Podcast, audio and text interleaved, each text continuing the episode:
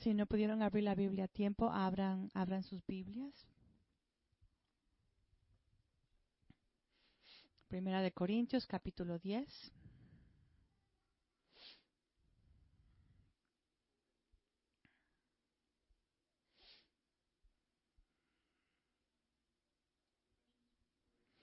Yo he mencionado esto antes.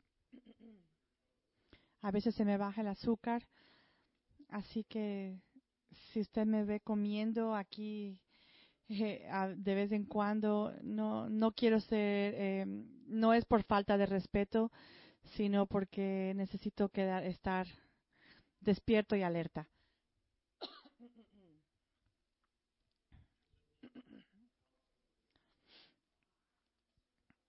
Iglesia, yo quiero darle las sinceras gracias por la manera como ustedes han respondido esta última semana a, la, a las noticias de eh, la resignación de Jean. Aquellos que están aquí por primera vez o no estuvieron aquí la semana pasada, nuestro pastor eh, Jean ha renunciado porque fue eh, porque eh, fue eh, em, legalmente eh, tiene un récord de algo que él ha, cometido, un, crimen que ha cometido y entonces usted puede leer acerca de esto en nuestro website y realmente estamos convencidos de que aceptar esta renuncia fue lo mejor que podíamos hacer y les doy gracias por el apoyo eh, y el ánimo y las oraciones que ustedes han hecho por nosotros, por esos pastores, por nuestra iglesia. Yo no sé si yo nunca eh, he recibido tantos textos, emails, eh, llamadas diciéndome estoy orando por ti.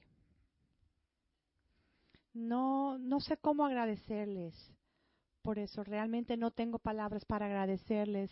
Y nada más que le quiero decir que Dios está eh, contestando sus oraciones, Dios me está sosteniendo, Dios nos está ayudando.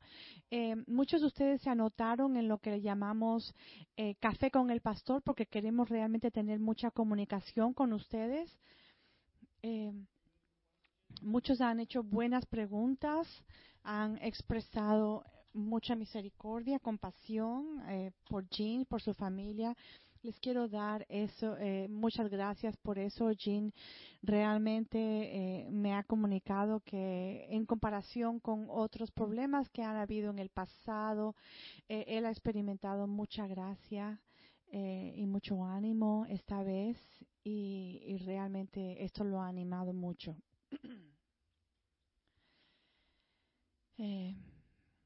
Iglesia, eso, eso realmente comunica eh, la verdad de Cristo, la verdad del Evangelio, y, yo les doy gracias eh, y los animo por la manera como ustedes hayan, están haciendo esto. Ustedes han eh, escogido tener gracia con Él y, orar por Él, y, y, realmente esto le agrada a Dios.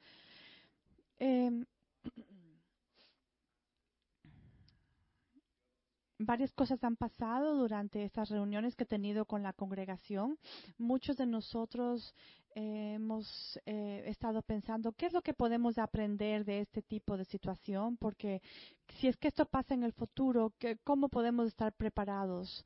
Para este tipo de situación. Eh, yo realmente no, no me imaginé que esto iba a pasar, yo no calculé esto para el año 2015, pero muchos de ustedes han venido y han dicho eh, y, me, han, me, han, dado buen, buenos consejos, cómo podemos estar preparados cuando esto suceda eh, en el futuro. Y yo creo que Dios nos está ayudando a hacer esto, pero nunca hemos hecho eso nunca nos ha pasado esto y yo tengo que aprender mucho y todos de nosotros tenemos que aprender mucho. Em, pero gracias por todos sus consejos. Otra cosa que ha pasado en nuestros en estos cafés con el pastor que realmente me ha tocado es que usted me ha estado, muchos me han hecho la pregunta, ¿qué es lo que Dios está haciendo en todos nuestros corazones a través de esto? Y esto es una pregunta muy importante. Porque si creemos lo que hemos predicado, que la iglesia no está edificada en un hombre, sino en Jesús, entonces una situación como esta no es simplemente acerca, no se trata acerca de Jean, sino se trata también acerca de nosotros. Y muchos de nosotros han compartido conmigo que no importa lo que, aparte de lo que Jean ha hecho o no hecho, el hecho de que un líder público haya tenido que renunciar, eso ha puesto el temor de Dios en sus vidas. Y yo he escuchado algo como que si Jean puede haber hecho una cosa así, entonces eso puede decir que yo también. Yo, yo me he sentido así también. Entonces, esa es una buena pregunta, es una, una pregunta necesaria y, y es, es una, una pregunta que Dios quiere contestarnos esta mañana. Así que escúcheme, yo no, no le pedí a Will que escuchara Primera de Corintios 10 porque es una esto es una eh, descripción de Jean. Esto no es una crítica acerca de lo que Jean ha hecho o no ha hecho. Yo no estoy predicando acerca de Jean esta mañana, porque solo Dios conoce lo que está dentro del corazón de él y él lo puede sacar a la luz en el tiempo de Dios, con nuestra ayuda o sin nuestra ayuda. Yo no estoy predicando acerca de Jean. No quiero que se imaginen cosas. Pero yo le pedí a Will que leyera Primera de Corintios 10 porque yo estoy convencido lo que, lo que vamos a ver en esta mañana y los los próximos meses es que esta situación no es acerca de Jean. Eh, Jean no es el actor principal en nuestra iglesia.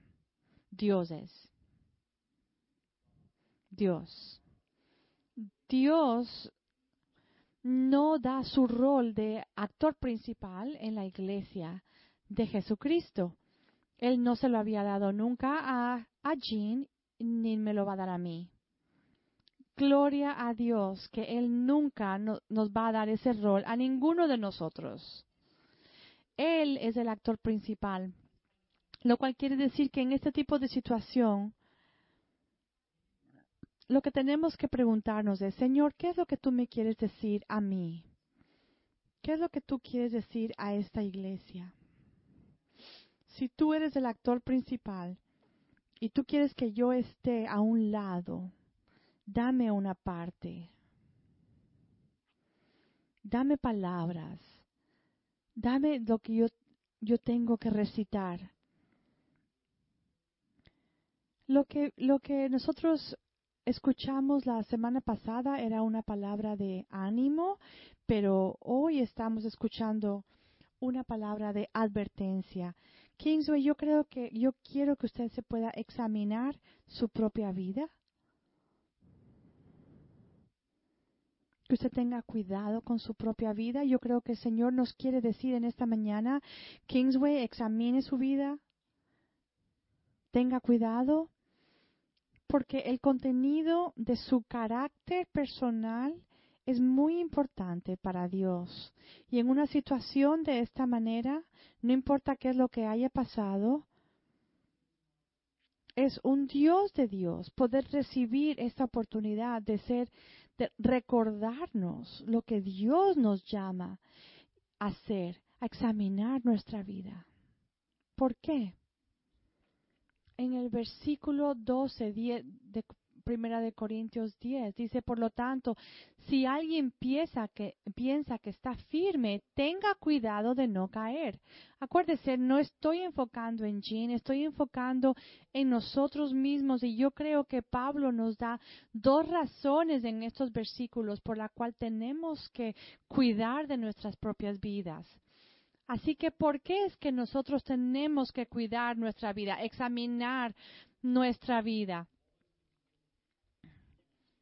les voy a dar dos razones y voy a pasarme más tiempo en, en el primer punto que en el segundo. El primer punto es más largo. O sea, la primera razón es que la cumbre de la, locura es el asumir el favor de Dios a la vez que vivimos en desobediencia. Esa es la primera razón. Y en los primeros cinco capítulos de este capítulo, Dios nos eh, llama, nos habla de la historia de Israel cuando ellos salieron de Egipto en el libro de Éxodos. Éxodos eh, abre el libro de Éxodos, habla de cuando ellos estaban en esclavitud y Dios dice que eh, Eh, que Dios sentía el dolor de la esclavitud de Israel y él empezó a moverse en las vidas de Israel para rescatarlos de la esclavitud. Él, vio, él conoció lo que ellos estaban pasando y él decidió rescatarlos a través de un hombre llamado Moisés. El Señor guió a Moisés y él liberó a los israelitas, eh, em, partió las aguas del mar rojo, los guió a través de fuego y una nube, y todo Israel pudieron ver la gloria de la presencia de Dios. Todos estuvieron bajo esta nube, que siendo guiados por Dios, viendo la presencia de Dios, viendo el poder de la salvación de Dios. O sea, ellos percibían su presencia, su poder, la salvación y, y, y a través de esas experiencias Pablo dice, es como si hubieran sido bautizados, apartados para Dios, eh, eh, para ser el pueblo de Dios, yendo a la, a, la tierra prometida. Y lo mismo pasa hoy en día cuando mujeres y hombres son bautizados, somos eh, apartados para Dios.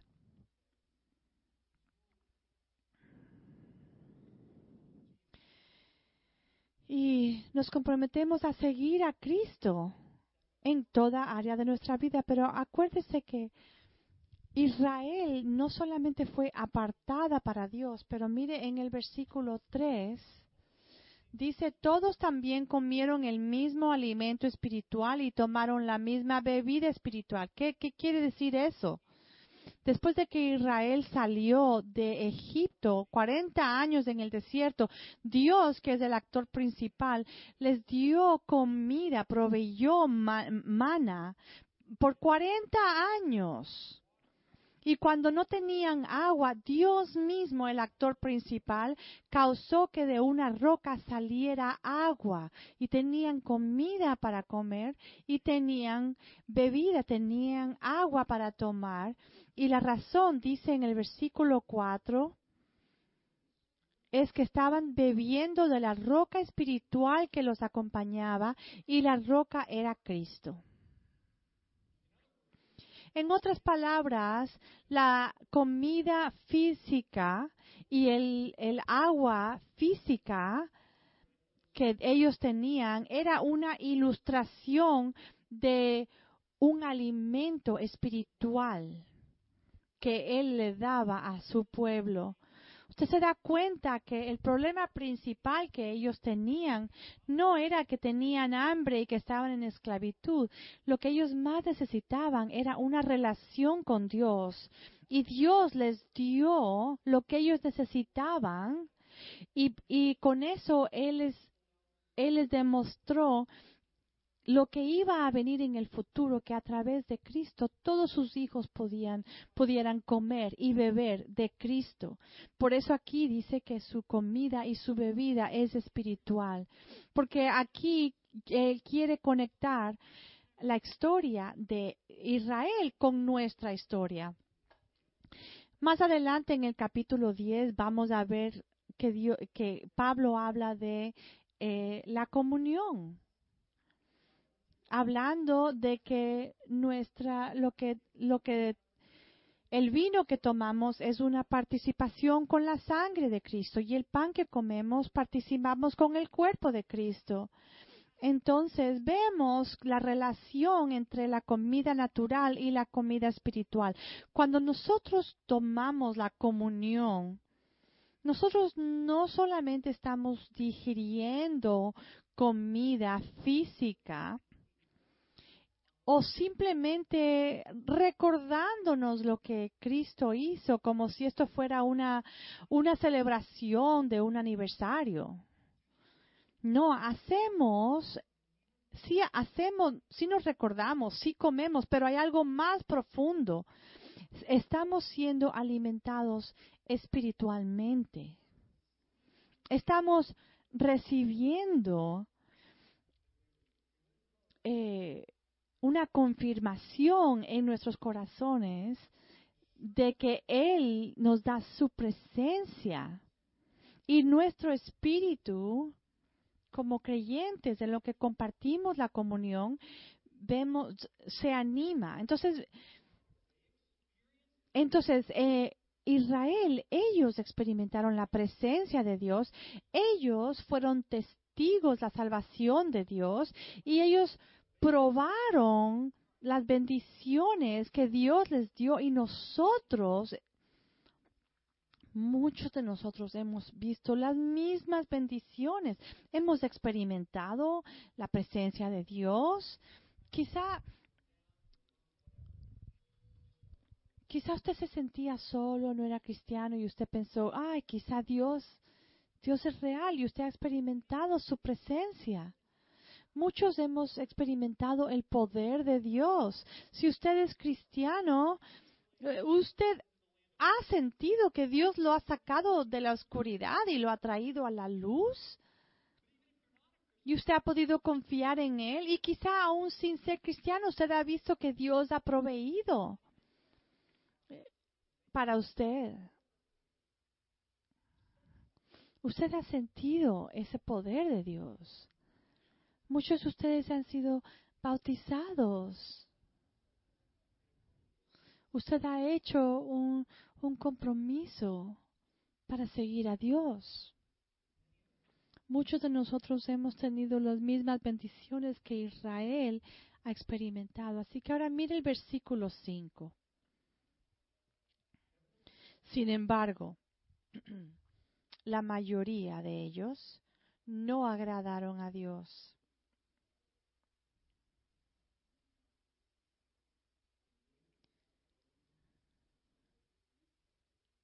Y sus cuerpos quedaron tendidos en el desierto. ¿Sabe quién los dejó tendidos? Dios. Es más, podríamos decir que la mayoría de ellos quiere decir todos menos dos personas. En el versículo 14 dice que eran, habían salido sesenta mil personas que salieron de Egipto, todos ellos, menos dos personas, iban a morir en el desierto.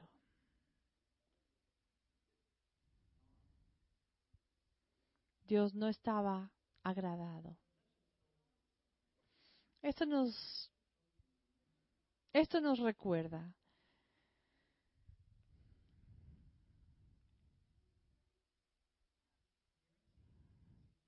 que es un don poder tener, o, sea, simplemente porque hemos tenido experiencias espirituales, no quiere decir que Dios está agradado con nosotros. El hecho de que usted ha venido aquí, que experimenta la presencia de Dios a veces, que usted viene, toma la comunión, eso no necesariamente quiere decir que Dios está complacido con usted. ¿Qué es lo que eso quiere decir? Porque lo que quiero decir es que las experiencias espirituales y la provisión de Dios no no es una manera de darnos cuenta cuánto favor tenemos de Dios. No podemos medir el favor de Dios a través de eso. ¿Usted sabe qué es lo que causa el favor de Dios? Obediencia. Obediencia. Isaías 66, 2. Yo hice todo esto con mis propias manos y fue así como todo llegó a existir. Yo pongo la mirada en los pobres y humildes de espíritu y los que tiemblan al escuchar mi palabra. El favor de Dios no es una no es garantizada, es una bendición para aquellos que desean obedecer cada palabra que sale de Dios. Y la mayor parte de israelitas no hicieron esto. Y estos que perecieron, ellos vieron, eh, fue porque era una locura creer que simplemente porque Dios estaba proveyendo para ellos, que eso significaba que ellos tenían el favor de Dios. Pero Dios juzgó a su, al pueblo rebelde por esto. Mira el versículo 6. Todo esto sucedió para servirnos de ejemplo para nosotros, a fin de que no nos apasionemos por lo malo como lo hicieron ellos.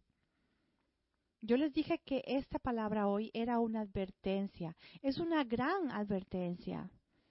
Y en los próximos dos versículos Dios nos da varias advertencias a los corintios, a, corintios, a nosotros, en contra de tres categorías de pecado que la cual trajo el juicio de Dios. Esta es la primera. Advertencia, tenga cuidado con el pecado de la idolatría. Mira el versículo 7. No sean idólatras como los fueron algunos de ellos. Según está escrito, se sentó el pueblo a comer y a beber y se entregó al desenfreno. Esto se está refiriendo a Éxodo capítulo 32, cuando el pueblo de Israel decidió que estaban cansados de esperar por Moisés, que Moisés bajara de la montaña con la ley de Dios y le dijeron a Aarón, esto es lo que queremos que hagas, quiero que nos hagas dioses. Así que Aarón hizo un becerro de oro, hizo un ídolo, hizo un altar. Y en el, versículo 32, 6 dice, al día siguiente todos madrugaron y ofrecieron holocaustos y presentaron ofrendas de paz y el pueblo se sentó a comer y a beber y comenzó a divertirse. O sea, en el contexto de eso hay muchas eh, ofensas sexuales. Y esto vemos en la historia de Israel,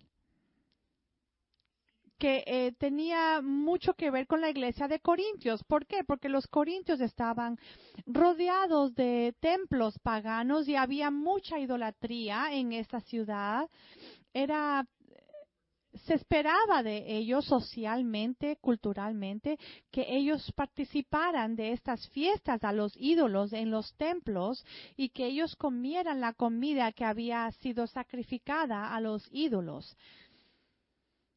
Estas, estos festejos eh, siempre incluían eh, muchos rituales de prostitución y era la tentación de participar en esto era muy eh, muy grande para los corintios los, corintios. Entonces seamos honestos quizá nosotros no tengamos templos paganos en, en nuestro vecindario pero nosotros no caemos en los mismos patrones del pecado a la idolatría cada vez que nosotros queremos satisfacer nuestros propios deseos, nuestros, eh, nuestras propias preferencias, lo que nosotros deseamos, cuando eso es más importante que Dios, eso es idolatría, aún, aún las cosas buenas, nosotros las podemos convertir en ídolos, dinero, sexo, hijos, familia. Cada cosa que nosotros ponemos delante de Dios y estamos dispuestos a pecar para obtenerlo, cuando nosotros es, tan importante tener hijos eh, obedientes y estamos dispuestos a abusarlos emocionalmente para que ellos obedezcan. O cuando, cuando es tan importante eh, tener relación sexual y vamos a y la buscamos fuera del matrimonio. O cuando queremos tanto acumulación de dinero que no ayudamos a nadie con nuestro dinero y no somos generosos todas esas cosas se vuelven se vuelven idolatría. Entonces vemos en Éxodo 32 que los israelitas se convencieron de que ellos podían tener un poquito de idolatría y a la vez podían satisfacer a Dios. Porque vemos eh, eh, en, el versículo 6 de Éxodo, dice que Aarón dijo que mañana va a ser, celebraremos una fiesta en honor del Señor, dijo Aarón, después de que hizo el becerro. O sea, él pensaba, nosotros podemos eh, hacer todo lo que queramos y de, todas maneras al día siguiente vamos a volver a compartir, a, complacer a Dios.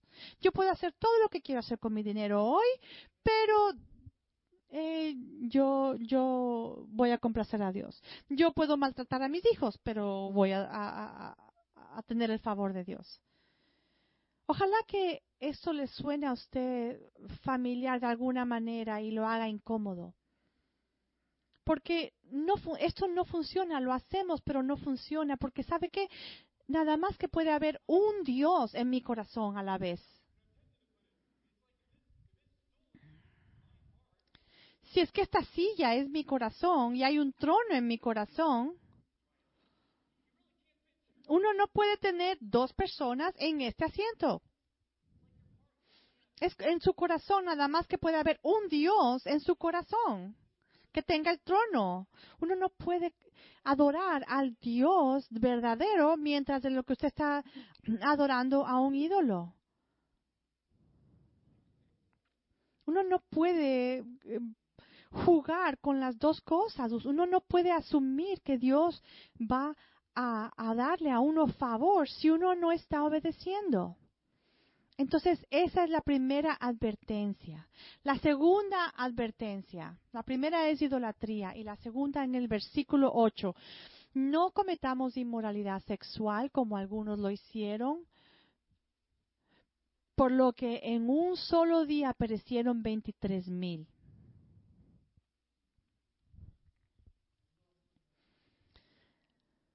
¿Cuándo fue la última vez que escuchó un sermón eh, titulado Los 23 mil? Pero ¿sabe qué? Dios no cambia. Él no cambió eh, su carácter del Antiguo al Nuevo Testamento. Jesús, de una manera muy radical, nos ha dado mejores promesas, nos ha dado mejor esperanza que ningún israelita tuvo, pero Dios en sí no ha cambiado. Y vivimos en un mundo que dice lo que tú haces con tu cuerpo es, es tu problema. Pero Dios dice lo que tú haces con tu cuerpo es mío. Y eso es porque Dios decidió que iba a hacer la vida miserable a todos que eran 40 años y más jóvenes de 40. No. Pero Dios quiere que uno adore a Dios con nuestro cuerpo. No es, es importante someter nuestra sexualidad al, a Dios. En el versículo 25 vimos, vemos que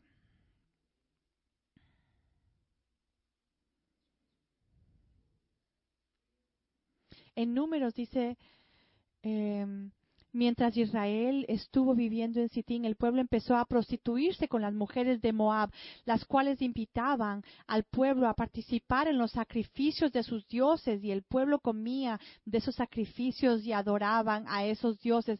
Ahora, esto no pasó de un día para otro. Esto no sucedió sin, sin progresar en el pecado. Ellos empezaron con inmoralidad sexual y terminaron en idolatría porque el pecado sexual más que más que cualquier otro pecado tiene una manera de destruir nuestra relación con Dios. Y este pecado era tan ofensivo en los ojos de Dios que 23 mil personas perdieron sus vidas. Así que déjeme pedirle algo en lo que se refiere al pecado sexual. Obedecer a Dios con nuestros cuerpos no quiere decir que nosotros estamos jugando con el concepto de la pureza. Ah, estamos puros, estamos impuros. ¿Puedo hacer esto, Señor? No lo, no lo, no lo voy a tocar, nada más que lo voy a ver. No, no, no seas legalista conmigo. Pero ¿sabe lo que quiere decir la obediencia sexual? Quiere decir que corremos en la dirección de la justicia de Dios, de, la santidad de Dios. Corremos a la santidad de Dios. No, no estamos en la, una línea balanceándonos sino que vamos en una sola dirección. Eso es la pureza espiritual. Igual que los israelitas, nosotros estamos en el mismo problema. Dios no tolera la inmoralidad sexual. Él no cambia. Él no está menos serio hoy que lo era en el pasado, en, el libro de números. Así que no crea que usted va a tener el favor de Dios si usted está viviendo o jugando con pecados sexuales, a menos que usted se arrepienta. Él va a juzgar su pecado porque Él desea su propia gloria más que cualquier otra cosa. Esta es la última categoría ahora. Eh, otra advertencia. Tenga cuidado con el pecado de impaciencia. Y, de chisme. Mira el versículo 9. Y de queja, perdón. Impaciencia y queja. Tampoco pongamos a prueba al Señor como lo hicieron algunos y murieron víctimas de las serpientes.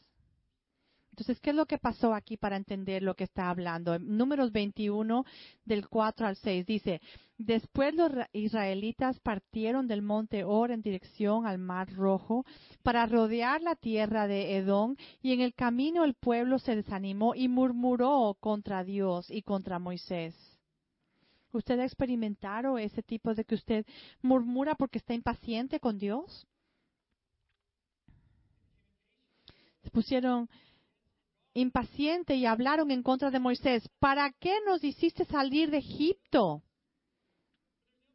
¿Para hacernos morir en este desierto? No hay pan ni agua y estamos hartos de este pan tan liviano. Entonces el Señor mandó serpientes venenosas entre el pueblo para que los mordieran y muchos del pueblo de Israel murieron.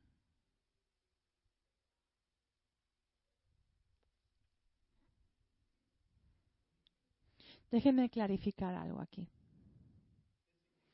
Con este ejemplo, simplemente porque un israelita murió como consecuencia de su pecado, no quiere decir que no eh, tuvieron vida eterna. La vida eterna no es algo que nosotros nos ganamos, es un, don de, es un don de Dios, un regalo de Dios.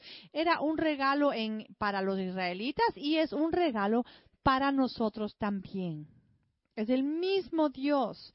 Él nos da ese regalo gratis a aquellos que confían en Jesús como Salvador. Pero la Biblia también nos explica que primero que todo, la fe verdadera siempre se refleja en una vida de obediencia consistente. Jesús no e, es un salvador. Si usted ha sido salvado por ese salvador, usted es una nueva criatura. lo cual quiere decir que usted no puede decir que tiene fe salvadora si, si usted no está obedeciendo constantemente. No quiere decir siempre, no quiere decir que obedemos de una manera perfecta, pero un patrón consistente. Y la segunda cosa es que simplemente porque tiene el, de la vida, el, don de la vida eterna, no quiere decir que usted va a escapar las consecuencias de su desobediencia en esta vida. Él no nos rescata de las consecuencias. Piénselo como padre, como si uno nunca le da a los hijos consecuencias para la desobediencia, ¿eso sería tener amor para ellos? No. Dios es de la misma manera. Dios no nos nos quita las consecuencias, aún para los cristianos. Hay muchos casos en que los pecados que uno no se arrepiente a veces resultan en muerte. O sea, advertencias como esta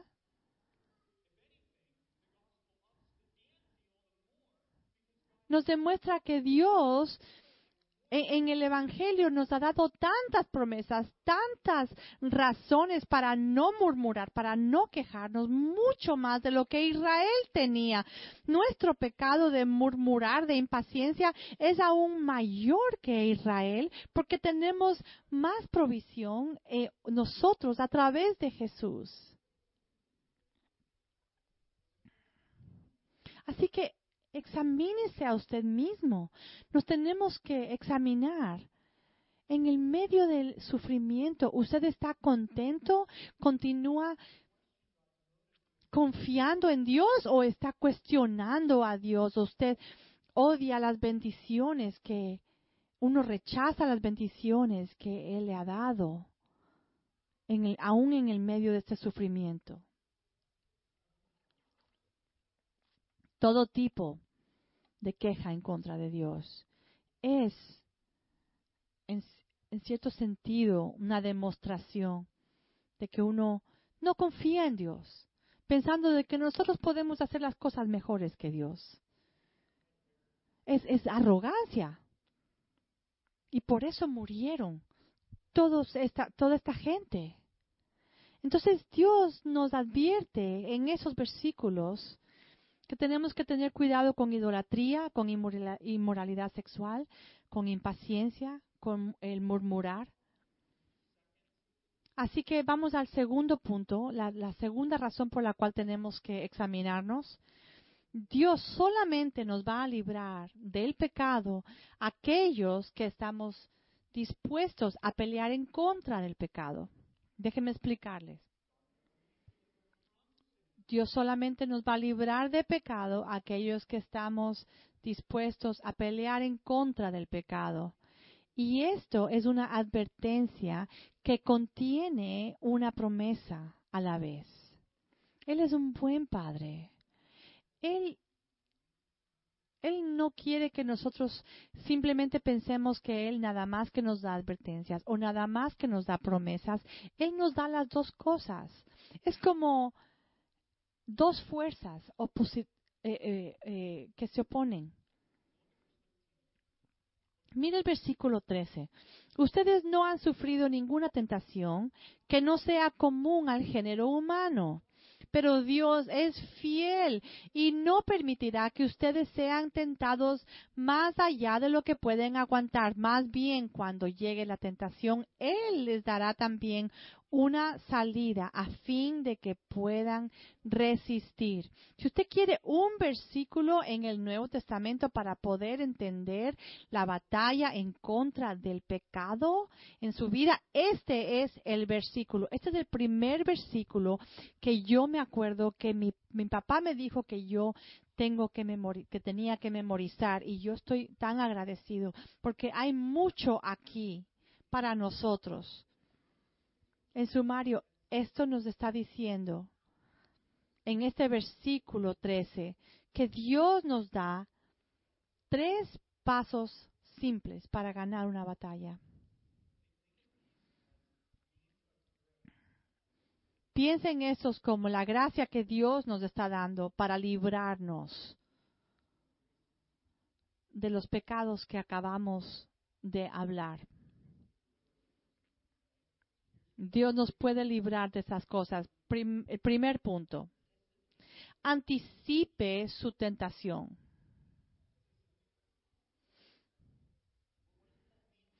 ¿Qué es lo que Pablo dice aquí? Que toda la tentación es común a toda la humanidad.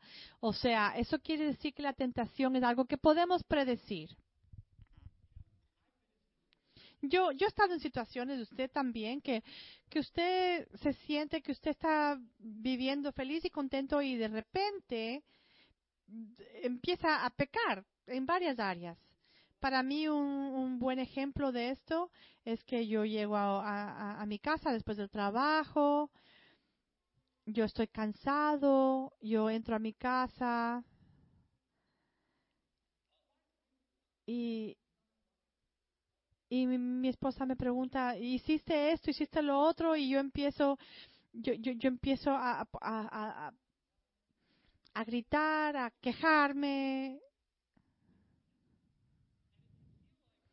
Y, y yo puedo pensar, ¿de dónde vino esto? Yo acabo de, de tener una reunión con alguien que me decía, yo te amo, pastor, y yo llego a mi casa y empiezo a, hacer todo tipo de, de, pecados en contra de mi familia, que yo no me sorprende, porque yo, yo no, no estaba en ese tipo de mentalidad.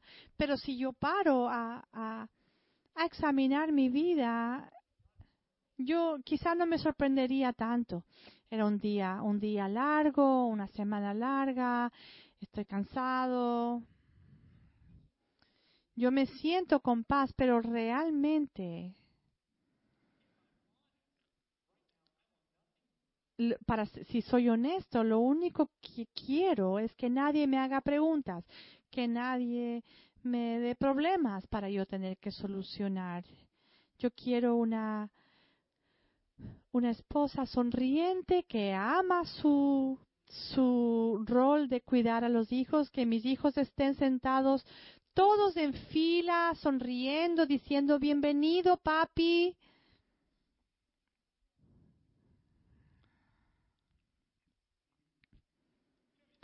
Quizá una cervecita en el refrigerador. Eso es lo que yo quiero. Y eso no es lo que yo me encontré cuando llegué a la casa. Entonces yo pierdo mi paciencia como igual que mi niño de tres años, yo no, no recibí lo que yo quería y me puse malcriado. Entonces, no es difícil anticipar nuestras tentaciones. Piénselo, si usted es un hombre joven, soltero, usted puede anticipar que si usted pasa por la tienda de Victoria's Secret, usted va a tener cierto tipo de tentación. Si usted está cuidando a niños chiquitos y usted sabe que han estado despiertos con sus abuelos eh, tres noches seguidas y usted los acaba de recoger de la casa de los abuelos, usted puede anticipar que va a haber cierto tiempo, cierto tipo de, de tentación. O sea, o quizá usted ha perdido su esposo, su esposa de 40 años y viene su aniversario de bodas eh, la semana que viene. Usted puede anticipar cierto tipo de tentaciones. Y ganar las batallas empieza entendiendo a su enemigo y las circunstancias de su vida pueda que cambien. Pero escuche, las tentaciones que usted es susceptible Em, la mayor parte de esas no cambian. mis tentaciones es el temor al hombre o, el, o el ser autosuficiente. Esos son los patrones de mi vida que yo siempre que tengo que estar anticipando toda mi vida. ¿Cuáles son sus patrones? Usted ha, ha parado a, a entender cuáles son las tentaciones que usted tiene que anticipar, no solamente este, eh, esta semana, pero este, en general. Entonces, paso, el segundo paso, confíe en su Salvador. Tengo buenas noticias. Dios es fiel. Dios es fiel. Dios siempre es fiel. Y Él es, es, fiel en nuestra batalla contra el pecado, no de una manera abstracta, pero Él es fiel. Él promete que Él va a gobernar las situaciones de nuestra vida, de que nunca vamos a tener una tentación en la cual la victoria no es posible. Nunca, nunca, nunca. Él no nos deja que podamos ser tentados más allá que nuestra habilidad. ¿Eso no es interesante? Yo yo a veces pienso, ¿por qué es que, que Pablo no dijo, no van a tener tentación más allá de la habilidad de Dios? Pero no, dice, de su habilidad. No van a ser tentados más que su habilidad. Porque Dios lo conoce a usted. Dios nos conoce. Él nos, nos creó con límites. Él lo hizo a usted con ciertas habilidades para resistir el pecado que quizá eso no pasa con otra persona. Tenemos diferentes personalidades, diferentes experiencias de nuestra vida, pero Dios conoce nuestras, nuestras áreas fuertes, nuestras áreas débiles. Y él, él, nos trata diferente, se trata diferente a un nuevo cristiano que a una persona más madura, porque Él conoce cuáles son nuestras habilidades. Entonces no, no, tenemos que ver a otras personas que están sufriendo cierto tipo de, de, problemas y uno dice, no, si a mí me pasara eso, yo me hundiría. Pero Dios conoce eso. Él va a ser fiel a usted y usted nunca va a experimentar una tentación mayor que su habilidad. Segunda razón. La segunda manera como Dios es fiel. Él nos promete que las situaciones de nuestra vida, que siempre vamos a tener una manera de escapar. Nunca va a ser más que nuestra habilidad y va, siempre vamos a tener un escape. Eso es importante, especialmente si usted piensa que ha estado en el mismo pecado por décadas. El pecado de ayer no cambia que hoy usted tenga un escape.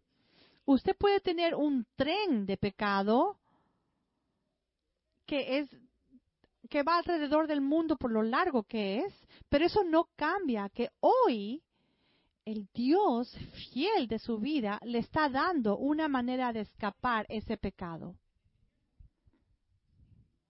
Así que tenemos que ser humildes, honestos, porque necesitamos ayuda. Yo puedo estar mirando mi escape puede estar delante de mí, pero no lo veo. A veces no, no encontramos por dónde escapar. Y a veces la ayuda de mis hermanos, de mis hermanas, me ayuda a percibir las maneras de escape. Y, y también tenemos que coger el escape. A ver, cuando,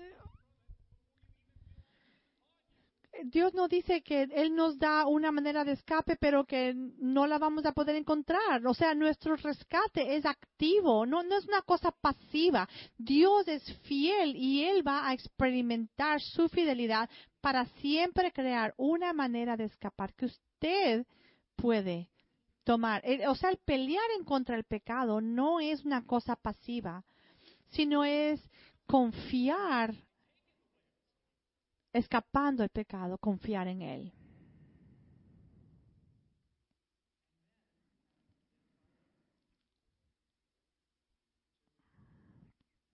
Y cuando uno lo identifica, cuando uno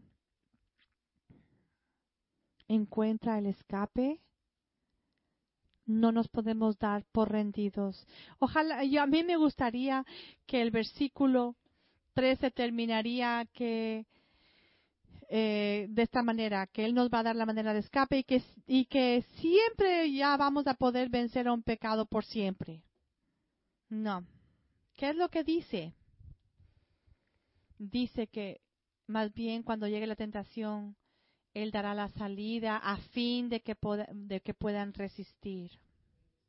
O sea, el, encontrar la manera de escape quiere decir que quizá estemos resistiendo el mismo pecado de la misma manera de aquí hasta que nos muramos. O sea, Dios promete ser fiel para nosotros a través de Jesús y darnos todo lo que nosotros necesitamos para poder resistir. Y es muy fácil cansarse de resistir.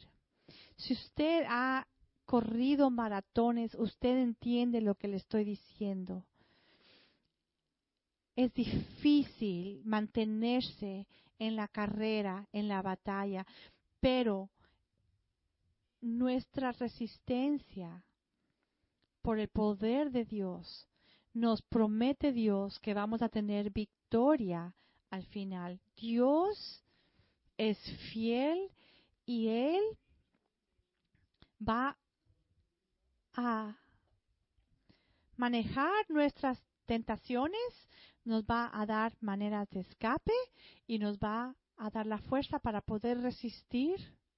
Él conoce nuestros límites y Él conoce que la resistencia es difícil y que podemos aprender a resistir a través de esas circunstancias y poder entender que Dios es mejor hasta que podamos resistir el pecado por mucho tiempo.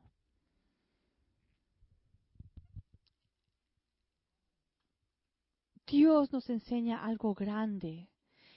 Él nos él quiere que nosotros aprendamos a través de una vida entera de resistir al pecado, de que él es mejor para mí. Eso lo aprendemos en las carreras largas.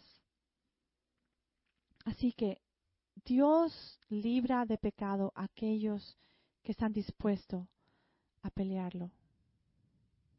Kingsway, cuide su vida.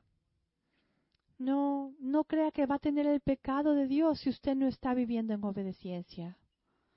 Y Dios Dios nos libera de pecado, aquellos que están dispuestos a pelearlo. Oremos.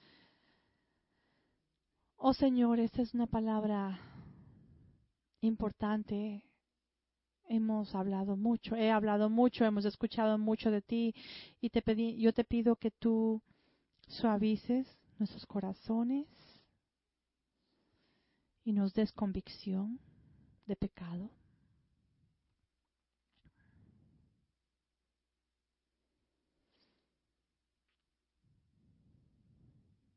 Oro que tú nos des convicción.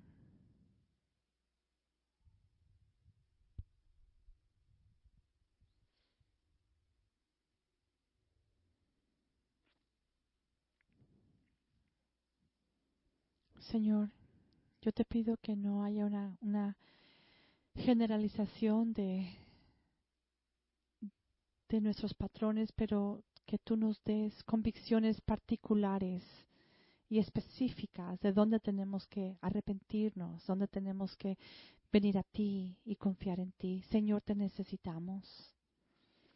Y te pido que en lo que cantamos estas canciones y tomamos la comunión, que tú continúes hablando, animándonos y dándonos convicción. Amén.